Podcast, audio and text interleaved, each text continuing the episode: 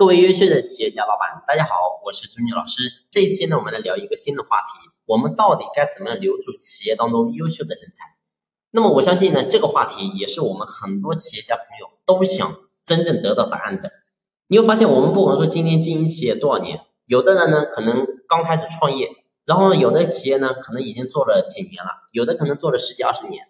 但是不管说我们企业经营了多长的时间，我想讲的是，我们当下企业。留下来的员工一定不是我们当时刚开始创业的那一帮人，所以呢，我们可能刚开始创业的那帮人，有可能已经全部都走完了，可能只剩下我们老板自己。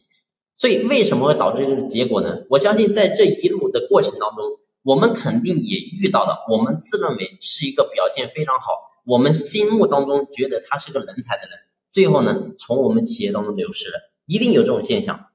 那么，当我们遇到这种现象之后，我想我们作为老板肯定内心是非常纠结的，然后呢，非常心痛啊，非常舍不得。为什么呢？因为我们知道这个人才他只要在企业当中，他一定给我们企业能够加分。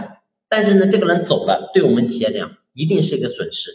所以我想讲的是呢，我们企业一定要去想明白这个问题，我们到底该怎么样去留住优秀的人才，而不是说今天来了个人，不管说怎么样，我们永远去找别人的问题。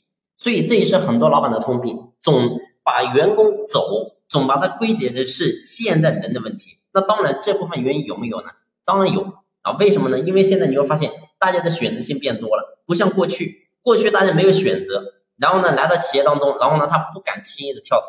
但是现在你会发现，现在他跳槽的成本太低了。所以我想讲的是，现在员工确实有员工这一方面的原因，但是我想讲的是。员工的原因我们能规避吗？规避不了，我们也没有办法去阻止他，所以我们能做的只有做好我们自己。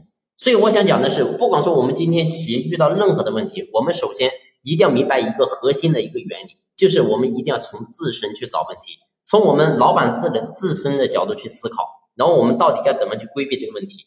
那我想呢，这个才是我们经营企业真正的核心。